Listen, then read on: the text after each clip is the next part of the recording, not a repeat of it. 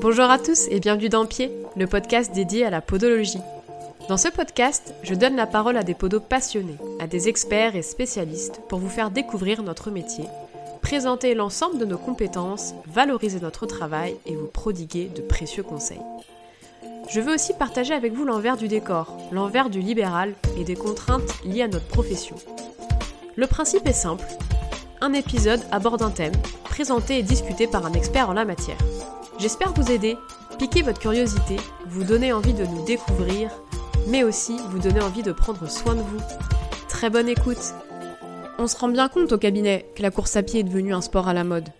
Le running permet vraiment de s'adapter à nos rythmes de vie effrénés. On a une pause d'une heure entre deux rendez-vous, hop, on enfile son short et ses chaussures et on oublie tout. En plus, c'est un sport qui nécessite peu de matériel. La question revient donc très souvent. Comment je choisis ma chaussure de running? Et moi, comment j'aide mon patient à choisir une chaussure qui lui convienne? Pour nous aider, j'interviewe aujourd'hui Quentin Claire Piton, spécialiste de la chaussure de running. Il a travaillé pour Salomon, intervient dans le milieu de l'athlétisme à Annecy, et avec des membres de l'association de podologues du sport Podoxygène, il a créé un moteur de recherche pour nous aider à conseiller nos patients sur leur choix de chaussures. Eh ben merci Quentin d'avoir accepté de répondre à mes questions. Pas de souci. Euh, Parle-nous un peu de ton parcours. Qu'est-ce qui t'a emmené à la podo et plus spécifiquement au running? Alors moi j'ai toujours eu la volonté de travailler dans, le milieu sportif. C'est quelque chose qui m'a toujours bien plu. Euh, en étant pas sportif de haut niveau, il fallait trouver un plan B. Hein. Alors euh, j'ai décidé de travailler un petit peu, d'allier le, côté médical au côté sport. C'est ce qui m'a amené du, du, côté de la podo. Et puis bah, le côté running, euh, je suis originaire de, Haute-Savoie et d'Annecy, donc euh, le, trail c'est une activité qui m'a toujours bien plu, donc euh, ça me permettait justement de, lier les, deux aspects du métier et de la passion du sport. Ok, donc finalement c'est ton parcours personnel qui t'a un peu amené au running quoi. C'est un peu ça, j'arrive du, milieu du foot à la base, et puis depuis quelques années je me suis plus intéressé au côté trail, que je pratique aussi à côté euh, Et euh, du coup, qu'est-ce que tu peux nous dire sur euh, bah, les particularités d'une chaussure de running? Qu'est-ce qu'elles ont de différent par rapport aux autres chaussures? Alors, la, chaussure de running, il faut savoir qu'il y a énormément de caractéristiques et énormément de, modèles proposés. C'est d'ailleurs pour ça que nos patients parfois sont, sont un petit peu perdus. on a travaillé avec l'association de d'oxygène justement sur un référencement. On a pu en référencer assez facilement en quelques milliers. Euh, donc c'est vrai que euh, on peut se perdre un petit peu dans toute cette masse-là avec euh, plein, plein d'informations, le drop, le stack, la raider, le grip, le poids, le fitting, enfin tout un tas de caractéristiques qu'on n'a pas forcément en fait dans, d'autres sports. Donc il faut arriver à après faire le tri dans toutes ces informations. Par exemple, si on fait le parallèle avec le foot, toutes les chaussures de foot se ressemblent à peu près, elles sont toutes plates, elles ont des cramponnages un petit peu différents, mais elles ont une raideur. Voilà. Dans le, dans le côté de running, on va retrouver par exemple des hauteurs euh, différentielles entre le talon et l'avant-pied, ce qui est le drop, hein, peut varier de, 0 à 10 mm, qui vont être intéressantes à faire varier en fonction des profils. Le, le stack qui est euh, l'amorti, hein, la couche de mousse qu'on va avoir, le VA, pareil, hein, qui va varier de, euh, de quelques millimètres à euh, presque 40 mm suivant les, les modèles. Donc on imagine bien que euh, ça va avoir une réelle influence sur, le pied du coureur. Euh, les caractéristiques de raider qui vont aussi énormément changer, le type de cramponnage, le poids, enfin, tout un tas de, caractéristiques euh, qui, vont faire une, multitude de chaussures. Et toi, comment tu, fais ce choix? Comment, comment tu, aides ton patient à faire le choix de, de ces chaussures? Alors c'est assez complexe. Euh, il faut il raisonner un petit peu. Euh, J'aime bien ramener l'image du qui est. Hein. On va au, fur et à mesure euh, de notre interrogatoire et de notre examen clinique venir enlever des, caractéristiques et au fur et à mesure en enlevant des choses, on va pouvoir dégrossir le travail pour sortir quelques quelques modèles. C'est un petit peu comme ça qu'on a construit notre site internet avec un modèle de filtre justement. D'abord, donc, euh, tu fais attention, euh, enfin, tu, mets beaucoup d'importance sur l'interrogatoire pour essayer de connaître un peu ton, ton patient, comment il fonctionne, c'est ça? Oui, bien sûr, c'est le premier truc à faire quand vous avez quelqu'un en cabinet, c'est de comprendre euh, qui vous avez en face de vous. on va avoir, suivant les patients, des gens qui vont courir une fois par mois et d'autres qui vont s'entraîner 4 à 5 fois par semaine. Certains vont faire ça pour avoir une bonne hygiène de vie, d'autres vont avoir de réels objectifs compétitifs. Donc forcément, les chaussures qu'on va leur mettre au pied, entre le côté loisir et le côté compétition, euh, va différer. Pour nous aider, Et est-ce que tu peux nous dire un peu quelles sont les particularités d'une chaussure de running par rapport à d'autres chaussures et du coup, par rapport à ces caractéristiques, comment toi, tu conseilles tes patients sur leur choix de chaussures? Alors déjà, il faut comprendre qu'il y a beaucoup, beaucoup de caractéristiques, on va les, on va les détailler là ensemble par rapport à une chaussure plus traditionnelle. Donc le drop, hein, on en a souvent entendu parler. Donc c'est une caractéristique, c'est une pente qui va, euh, une pente, une déclivité entre l'arrière et l'avant du pied. Donc c'est quelque chose qui va varier environ entre 0 et 12 mm suivant les, modèles. Euh, le, stack, donc le stack c'est l'amorti global de la chaussure. Donc si on résume, c'est la couche de mousse qu'on va avoir sur notre chaussure qui est très souvent de, l'EVA. Hein. Euh, donc ça c'est quelque chose en podo on connaît assez bien parce que c'est des des notions qu'on a dans nos éléments de semelle et dans nos choix de matériaux. Donc avec un stack qui va être plus ou moins dense, plus ou moins dur, et pas avoir la même réponse sous le, sous le pied. Souvent d'ailleurs, j'ai l'impression qu'on a tendance euh, à confondre le drop et le stack. Donc le drop, c'est vraiment la différence d'épaisseur entre l'arrière et l'avant de la chaussure, alors que le stack, c'est l'épaisseur globale de ta semelle.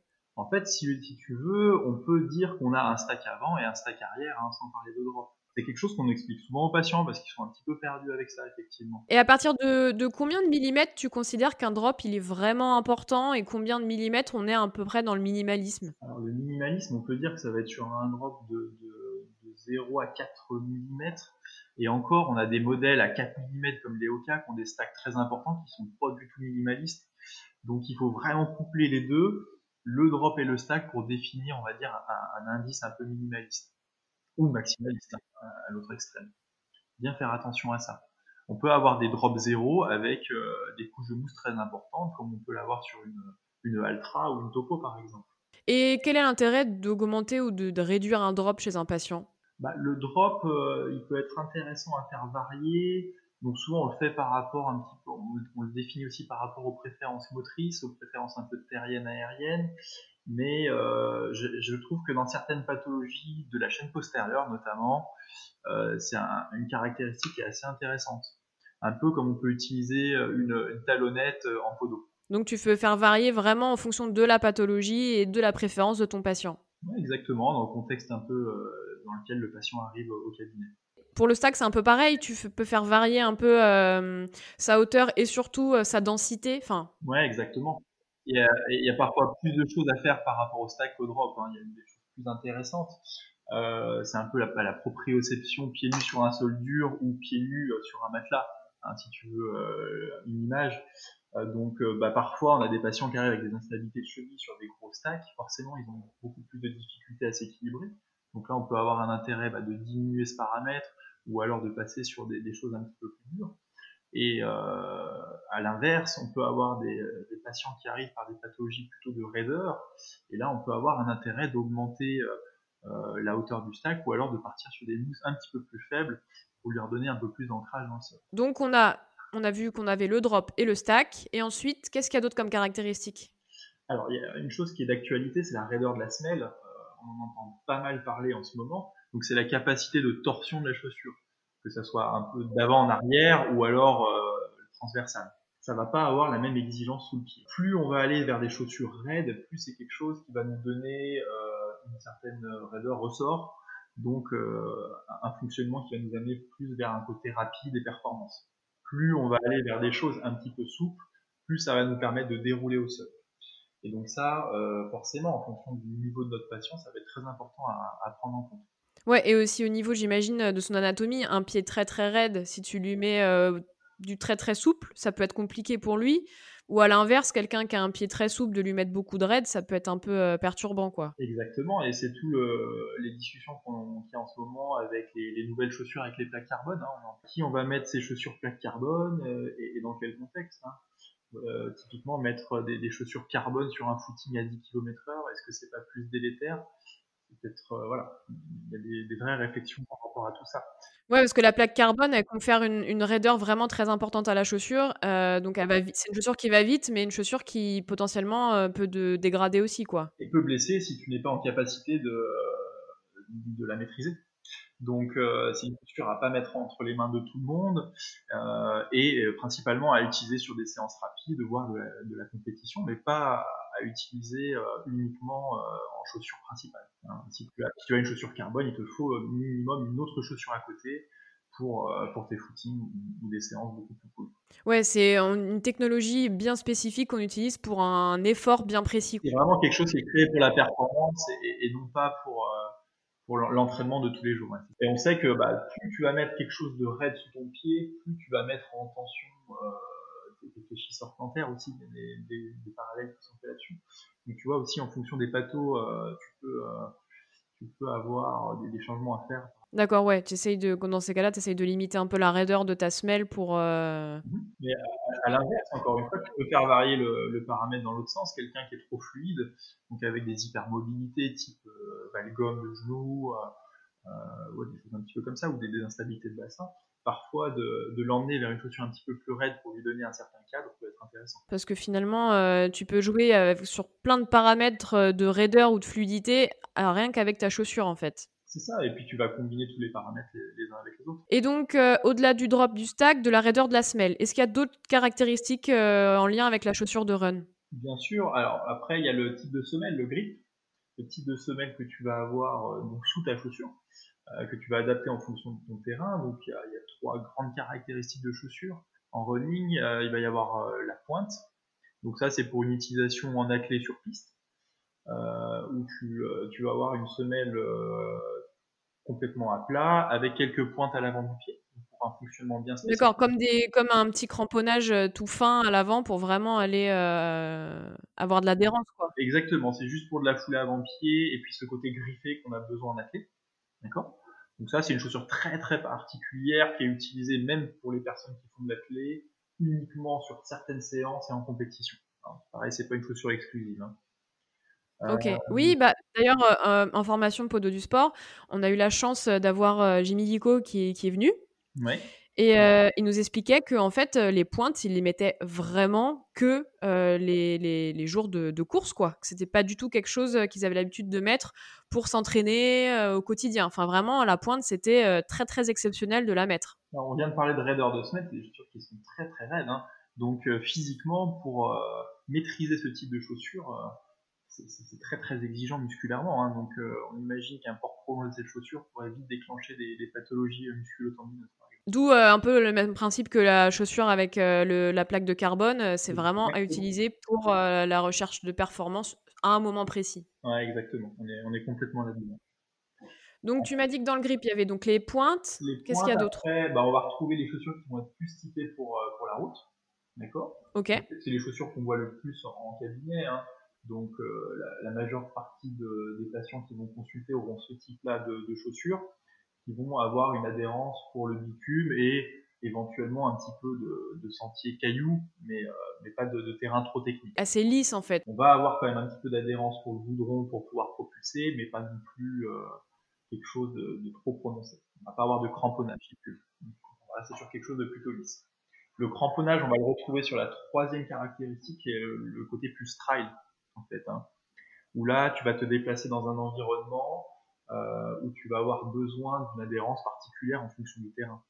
Hein, en, montagne, en, forêt, on peut se retrouver sur des terrains complètement différents, que ce soit dans la boue, dans la neige, sur des terrains rocailleux. Là, tu vas avoir besoin d'un autre type d'accroche. Et d'ailleurs, même dans le côté trail, tu vas retrouver différents types de, de cramponnage en fonction de ces conditions. Ouais, si tu es sur un terrain très très accidenté ou c'est juste en sous-bois, tu vas pas forcément avoir le même grip et le même cramponnage. Ouais, ils font des crampons assez hauts pour le sous-bois la boue avec des chaussures spécifiques. Hein. Donc, euh, la plus connue, bah, c'est la Cross de Salomon. Euh, Scott euh, a fait un modèle un peu super track qui est intéressant pour ça. Oka, avec les Vojaz, on a sorti un. On va se retrouver sur des crampons qui seront assez hauts. Et on imagine bien que ces crampons assez hauts seront intéressants pour la boue, mais ne le seront pas forcément tu vas te retrouver euh, dans un côté un petit peu pierreux en montagne, par exemple.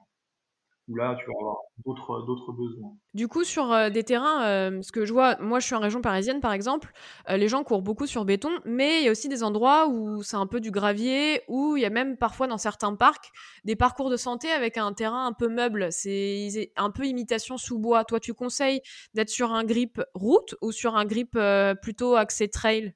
Bah, faut voir avec ton patient qu'est-ce qui fait le plus des deux, en fait. Euh, et est-ce qu'il a les moyens d'avoir euh, peut-être deux paires de chaussures? C'est très compliqué en fait euh, de, pratiquer le running avec une seule paire de chaussures quand tu es dans différentes conditions. On a souvent différentes paires justement pour s'adapter à ça. et pour aller vers tel ou tel type de, terrain. Si ton patient pratique majoritairement dans les bois et euh, a un petit kilomètre pour rentrer chez lui sur le goudron, bah, peut-être que tu vas l'orienter plus sur le côté un petit peu chaussure trail. Et puis inversement, hein, si euh, s'il va faire ses 10 km de footing et puis avoir un petit passage de 500 mètres dans les bois, et ben tu vas faire l'inverse. Mais après, euh, pour nous, par exemple, qui sommes en Haute-Savoie, euh, à Annecy, euh, et qui pratiquons le running, on est obligé d'avoir au moins une paire pour la route et quelques paires pour le trail. Hein, pour s'adapter un petit peu aux différentes conditions. Un peu comme un skieur peut avoir bah, une chaussure pour la fin et puis une chaussure pour le ski de rando. Mais du coup, dès que tu as un grip trail un peu important, est-ce que c'est un facteur qui, de, lui-même, rigidifie un peu ta chaussure quand même? Non, pas spécialement. Pas spécialement. ça va ça va être deux caractéristiques euh, différentes. Euh, par contre, si ton, ton, grip est un petit peu haut sur le goudron, bah, ça va avoir un côté un petit peu instabilisant et, trop d'accroche, donc euh, tu vas te sentir pas très dynamique. Quoi. Oui, puis ça peut avoir un effet un peu proprioceptif si vraiment tu es sur un terrain plat, stable, d'avoir le cramponnage. Donc après le grip, le poids de la chaussure aussi, c'est un truc important à prendre en compte? Ouais, le poids, euh, le poids est assez important. Alors c'est un petit peu la, dans le côté perf, enfin, la course au poids, d'avoir la chaussure la, plus légère possible. Euh, les, marques mettent beaucoup d'argent pour essayer de trouver des mousses euh, très légères et très dynamiques. la dernière en date, bah, c'est la, mousse un petit peu Paybax que Nike a, développé pour avoir bah, un stack important, donc pas mal de matière, mais tout en ayant une chaussure assez légère. Donc c'est un, vrai critère de performance. Euh, attention à pas mettre des, chaussures trop légères euh, dans des gros gabarits par exemple. Euh, pourquoi? Parce qu'on pourrait se retrouver avec une chaussure brillée, déformée assez rapidement. La course à la chaussure légère fait que c'est une chaussure qui peut ne pas durer beaucoup dans le temps parce que la mousse est peu dense, quoi. Ouais, la mousse est peu dense, elle peut, elle peut se passer. On va en plus avoir des mèches qui seront un petit peu plus fragiles. Je ne sais pas si tu as vu les, les, derniers modèles carbone justement qui sont sortis, mais quand tu prends le mèche, on a l'impression que c'est du papier à cigarette, quoi. Ah oui, euh, oui, oui. Et puis, euh, c'est des, ouais, des chaussures qui, qui, se déforment très facilement. Euh, ouais, je, c'est, c'est, assez moche d'ailleurs, visuellement. c'est pas pour être beau, mais c'est, calculé pour être rapide. ouais, c'est ça. du coup, ouais, tu, tu parlais de mèche. On n'en a pas parlé. Le mèche, qu'est-ce que c'est exactement? Le mèche, en fait, ça va être la partie qui va venir recouvrir ton pied depuis la semelle. Donc c'est toute la partie supérieure, la partie un peu tissu si tu veux. Donc ce mèche, il va, euh, avec le lassage, euh, venir englober ton pied pour venir le stabiliser. D'accord, donc ça aussi c'est une caractéristique à prendre en compte en fonction de, là peut-être plus l'anatomie du patient? Ouais, ouais, ouais, euh, le, côté fitting en fait. Hein. l'anatomie du pied du patient, avoir des, des largeurs adaptées et avoir des matières qui vont être plus ou moins souples en fonction de ce que tu as besoin. Si par exemple tu as des déformations articulaires, peut-être qu'un mèche un petit peu plus souple qui pourrait se déformer et venir s'adapter au pied du patient serait intéressant. Après, euh, à l'opposé, quelqu'un qui aime bien avoir quelque chose de, bien serré sur son pied, et eh ben, tu vas peut-être lui prendre un mèche un petit peu plus rigide et plus proche du pied. Euh, donc ça y est, on a fait le petit topo sur le mèche. Pour en revenir au poids justement, euh, à partir de quand tu considères qu'une chaussure est plutôt légère et une chaussure est plutôt lourde? Est-ce qu'il y a vraiment un curseur à ne pas dépasser? Oui et non, bah, ça va dépendre, de, comme on l'a dit, de la morphologie de ton patient. Entre un patient euh, va faire 45 kg et puis l'autre qui va faire 80 kg, ton curseur va pas se placer au même endroit, je pense. Et puis même en fonction du côté route ou trail. On sait qu'on va pouvoir faire des chaussures un petit peu plus légères en route. En trail, on va toujours avoir des choses qui vont alourdir un petit peu notre chaussure euh, bah, par rapport aux besoins de l'environnement. Hein. Un par-pierre, par exemple, justement un cramponnage un peu plus important. Donc, la chaussure va être un petit peu plus lourde. La chaussure trail va être quand même un peu plus protectrice que la chaussure de route, donc un peu plus lourde. La chaussure de route, tu peux arriver sur des choses très très rudimentaires. Ok, ouais. Alors que du coup, en montagne, euh, même si on a envie d'avoir cette sensation-là, il faut quand même un minimum de protection, quoi. Il y en a deux, trois qui essayent de courir pieds nus en montagne, mais souvent ils ont des soucis. Donc, niveau caractéristiques, il y a deux choses à rajouter ou on est plutôt bien? On a parlé brièvement du fitting, je pense que c'est euh, une chose qui est assez importante. C'est euh, globalement la notion de confort que tu vas ressentir quand tu mets ton pied dans la chaussure. Donc ça, euh, je pense que c'est la notion la plus importante en fait. Euh, pourquoi? Parce qu'un patient, enfin si tu conseilles une chaussure à un patient et qu'il n'est pas bien dedans, bah forcément euh, ça va en découler sur ses performances et ses risques de pathologie. Donc souvent quand tu communiques avec ton patient, il faut vraiment lui dire à la fin, quand tu as fait ton petit topo chaussure, que le plus important c'est que quand il enfile sa chaussure, il soit bien dedans. Et si c'est pas le cas, il bah, faut pas qu'il achète quoi. Ok, ouais. Le critère numéro un, c'est le confort. Ouais, c'est ça, et c'est ça qui va diminuer le plus l'incidence des blessures derrière. Après, les patients sont, sont pas bêtes, ils, ils arrivent très souvent à, trouver la chaussure la plus adaptée. C'est-à-dire que quand tu prends ta chaussure du patient, tu discutes avec lui et que tu décortiques ses caractéristiques, bah, très souvent, il est quand même allé vers des choses qui lui conviennent bien. Bah, il s'est fait son expérience, hein, il s'est dit ouais, bah, j'ai essayé tel modèle, ça allait pas, je suis allé vers ça. Donc il y en a qui sont plutôt dans cette recherche. Alors il y en a qui sont complètement perdus, donc là tu auras un gros travail à faire dessus. Mais assez souvent, bah, il y en a qui ont souvent très bien fait les choses. Parce qu'on va avoir des, chaussures qui ont des caractéristiques différentes, ne serait-ce que bah, sur la morphologie de l'avant du pied. On va avoir des chaussures qui vont être très fines, d'autres très larges avec des fils anatomiques. Donc euh, ça peut être des, caractéristiques intéressantes à faire varier bah, en fonction de pathologies déformantes par exemple, euh, type valgus, linctus varus, ou alors des pathologies compressives comme le mortel. Donc il y, a vraiment des, marques qui font des modèles qui sont euh, plus, plus fins et d'autres qui sont quand même plus, plus anatomiques, plus morphologiques, donc un peu plus larges. On avait fait une, étude euh, avec, avec Podoxygène, avec un petit graphe là, qui classait un peu les chaussures en fonction de leur largeur médio et avant-pied on s'était rendu compte que principalement les, marques européennes euh, construisaient des chaussures assez fines parce qu'elles s'adaptaient en fait à leur marché hein, tout simplement. Et les marques américaines et asiatiques faisaient des choses un petit peu plus larges. Pareil, hein, toujours dans, l'idée de s'adapter à leur marché. Donc ça, donne déjà un peu un ordre d'idée euh, sur, le choix. Après, voilà, pour le côté fit anatomique, euh, on a, enfin moi je, conseille souvent trois types de chaussures. Euh, il y a l'Altra, la, Topo et puis la Merrell. C'est ce qu'on retrouve le plus euh, en magasin, on va dire, qui est le plus facile à, aller essayer. D'accord. Et ils font euh, aussi bien du route que du trail ou c'est quand même des chaussures plus axées Non, les deux font du route et du trail, les trois d'ailleurs, font, font, du route et du trail. Et parce que c'est important d'essayer en magasin. L'achat sur Internet me paraît assez périlleux. Euh. On, parle on a beaucoup parlé là donc euh, des caractéristiques pures de la chaussure, euh, mais par rapport même aux patients. Par exemple, un patient blessé ou un patient qui veut améliorer ses performances. le conseil, il diffère un peu. Enfin, tu, tu choisis pas forcément la même chaussure? Oui, exactement. le patient blessé, il va arriver dans un contexte précis. Donc il faut bien faire son interrogatoire, faire euh, un petit peu son étude euh, biomécanique, ses préférences motrices, savoir où il en est au moment où il vient te voir et euh, quelles chaussures il a au moment où il vient te voir. Et on en a parlé un petit peu avec le drop, le stack, la raideur, tout ça. Tu peux faire varier ces paramètres-là si tu veux donner un sens à ton traitement. Tu les fais varier en fonction de l'état de ton patient. Mhm. Et s'il est en recherche de performance, bah, tu vas essayer de l'emmener encore plus dans sa préférence, par exemple. Ah, c'est un terrain un peu glissant. Hein. Est-ce qu'il faut est-ce qu'il faut changer les chaussures Est-ce que si, enfin, sur la question si le patient n'est pas blessé, est-ce qu'il faut modifier ça au risque éventuellement de, de lui changer quelque chose qui ne verra pas? Ça, c'est toujours très un terrain assez glissant. Ouais, c'est toujours un peu un peu compliqué euh, effectivement de savoir identifier euh, quels paramètres à modifier pour euh, augmenter ses performances. Donc là, c'est une vraie discussion qui doit s'engager avec le patient, à mon avis. Euh, donc éventuellement, s'il est en recherche de performance, très bien, tu lui exposes les, risques, hein, et après tu vas lui exposer euh, ta façon de voir les choses et voir si lui est plutôt d'accord avec ça. Faut vraiment que les deux soient en adéquation pour aller vers ça. D'accord. Et toi, par rapport au choix de ta chaussure, est-ce que tu influences aussi sur son pattern de course? Est-ce que le choix de ta chaussure va influencer sur sa manière dont il va dérouler son pied, euh, selon les densités, selon les drops? Ça, c'est quelque chose aussi euh, qui peut influer sur, euh, sur sa course? Ah bah Clairement, clairement. si on prend l'exemple, bah, je sais pas, d'un patient très très aérien qui arrive avec une, pathologie de raideur, tu veux donner, tu veux l'amener un petit peu plus sur son côté terre, donc lui ramener un petit peu de de souplesse et de dérouler au sol, bah, la chaussure peut, une modification de chaussure peut t'emmener dans ce sens-là.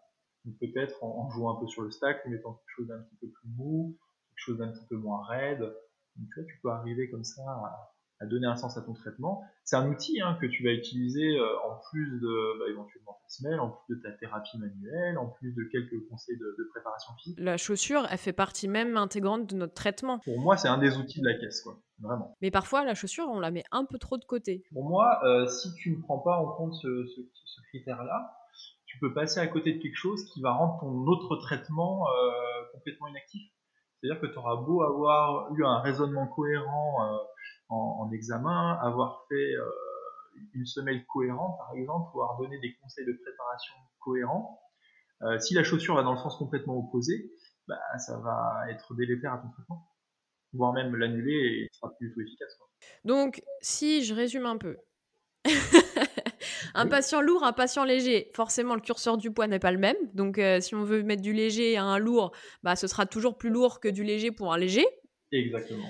Euh, on peut adapter quand même aussi le mesh ou l'anatomie de, la chaussure en fonction des modèles. Ouais, on va prendre plus large le côté un petit peu fitting, hein. ouais, Dont, le, mesh est parti, parce que dans ce côté fitting, on va mettre le lassage, on va mettre la, la largeur de la semelle, on va mettre différentes choses. Et en fonction du sol aussi sur lequel court euh, notre patient, si c'est sur route ou si c'est sur un terrain plus, plus rocailleux, euh, bah, on ne va pas conseiller les mêmes modèles non plus. Et euh, on n'a pas parlé du type d'effort. Quand on fait un effort sur du long ou sur du court, est-ce que toi, qu'est-ce que tu privilégies par rapport à un, par rapport à un effet, une sortie courte ou une sortie longue? Qu'est-ce que tu vas conseiller? Alors déjà, renseignez-vous bien auprès de votre patient dans l'interrogatoire c'est quoi du court pour lui, c'est quoi du long pour lui? Oui. Parce que, alors, donc, sur Annecy, on est dans une région où on fait pas mal de long, long, on va dire.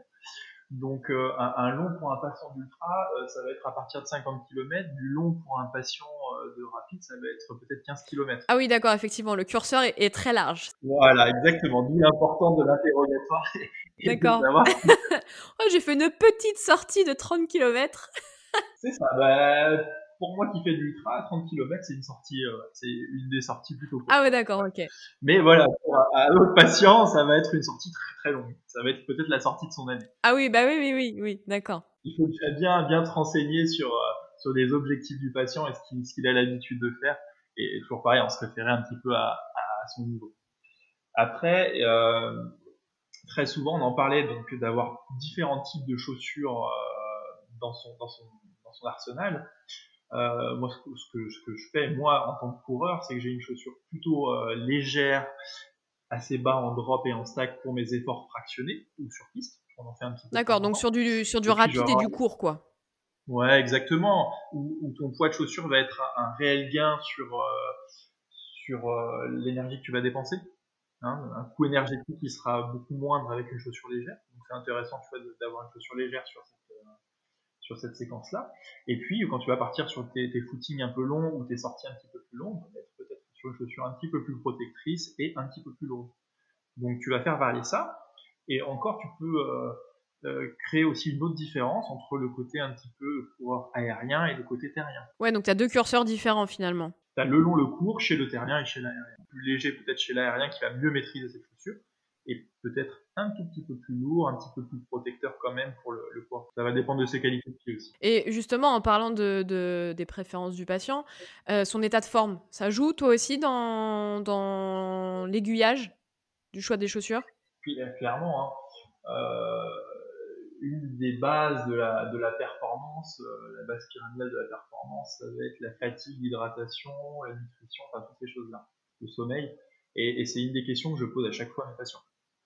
Si vous avez un patient qui arrive complètement euh, amorphe, euh, enfin vous voyez son visage et ses réactions qui complètement cramées, bah, ça va être compliqué de l'envoyer vers, vers des chaussures raides. Et, ouais, très dynamique quoi. Donc le patient peut même, euh, on va dire, choisir les différents types de chaussures selon son état de forme. Il est en forme, hop, il peut aller sur quelque chose de dynamique. Il est un peu fatigué, il est un peu dans le rouge. Là, on, y va plus tranquille avec des chaussures un peu plus molles. Enfin. Ouais, exactement. De toute façon, de manière générale, il va adapter son type de séance en fonction de son ressenti de fatigue aussi. Donc euh, déjà, en adaptant son type de séance, il va adapter la chaussure qu'il va utiliser pour sa séance. Ouais, donc toi aussi, le travail que tu as à faire, c'est de faire prendre, enfin, que le patient prenne conscience euh, qu'en ce moment, c'est pas, c'est pas l'éclate au niveau de sa forme, quoi. Ah, mais si tu fais pas d'éducatif, alors de, de, bah, de, quantification du stress, c'est une notion qui est importante. Si tu n'en parles pas avec lui et que tu prends pas ça en compte dans ton traitement, ouais, c'est compliqué. Il y en a qui sont très très au courant de tout ça, qui se connaissent bien, qui ont de l'expérience par rapport à ça. Euh, d'autres, euh, tu vois très bien qu'ils sont un peu perdus. Ouais, ils ont du mal à passer le curseur et à savoir où ils en sont. Euh. Ouais, t'auras beau faire tout ce que tu veux, mais si ton patient qui souffre d'une tendinopathie d'Achille va faire tous ses fractionnés alors que tu lui as dit de faire du tranquille, que tu as mis en place des chaussures, des semelles, tout ça, tu es sûr que ça pourra pas marcher. Donc l'éducatif est important. S'il n'est pas autonome là-dessus, il faut pas hésiter à réorienter vers bah, des, entraîneurs hein, qui peuvent lui, lui, préparer des plans, des séances, des choses comme ça parce que tu t'en sortiras pas. Ok, super. Bah, merci à toi parce que c'était vraiment très intéressant. J'espère que ça, aiguille un peu plus nous, les podologues, sur comment choisir nos chaussures, ou vous, sportifs, comment bah, mieux adapter votre chaussure à votre effort et à votre forme. Parce que c'est vrai qu'on peut faire varier quand même beaucoup de paramètres et ça semble être hyper intéressant de pouvoir, dans ce sport, avoir une si belle adaptabilité de la chaussure à, nous. quoi. Bah, c'est quelque chose d'intéressant, mais le côté négatif de la chose, c'est qu'on peut s'y perdre. Il y a tellement de variétés. Oui, c'est ça. Après, il y a le marketing qui entre en jeu et là, j'imagine que c'est plus difficile de sortir de ça. quoi bah, le, le, marketing euh, va entrer en jeu dans les magasins où certains magasins vont proposer des modèles. Tous les modèles ne sont pas proposés en magasin. C'est un petit peu la, la limite euh, de tout ça, c'est qu'on a des milliers de modèles, mais tous sont pas en magasin. Donc souvent, on va être dépendant de ce qu'on va trouver dans, dans les rayons. Ouais, donc ouais, quand limite on trouve son modèle euh, parfait, il faut, faut, faut, juste le recommander sur internet de d'année en année. Alors, il faut bien faire attention aussi parce que chaque modèle est une nouvelle version chaque année, on va dire renouvelé sous un, le même nom, mais peut-être une version un peu différente. Et il arrive parfois que, euh, que certains modèles changent d'une version sur l'autre. Euh, des fois, c'est des, détails, hein, mais euh, ça peut modifier complètement le, rapport qu'on a à la chaussure. Il y a eu un précédent de, tête hein, sur une chaussure qui est assez connue en trail, qui est la Cascadia de Bruce, où les gens étaient habitués à, des caractéristiques assez constantes, donc ils renouvelaient bah, comme ça un peu aveuglement dans leur chaussure chaque année, et d'une année sur l'autre, il y a un critère qui a changé, et les gens s'y retrouvaient plus. Quoi. Je crois que c'était une histoire de, de largeur. Et du coup, euh, bah, ils ont perdu toute leur, euh, leur clientèle euh, qui aimait justement ce modèle à ce moment-là. Donc, faut quand même avoir ce petit degré de vigilance. D'accord. Ah ouais, non, mais ça, c'est important à savoir, effectivement, parce que quand on est habitué à un certain modèle et qu'on pense à chaque fois racheter la même chaussure et qu'un jour on se dit, bah mince, pourquoi aujourd'hui ça ne fonctionne pas? Voilà, c'est possible que quelque chose ait changé. Vous pouvez retrouver tous les épisodes de pied sur l'ensemble des plateformes d'écoute et suivre les dernières informations sur Instagram via les comptes Your Pied et Podoxygène. À très bientôt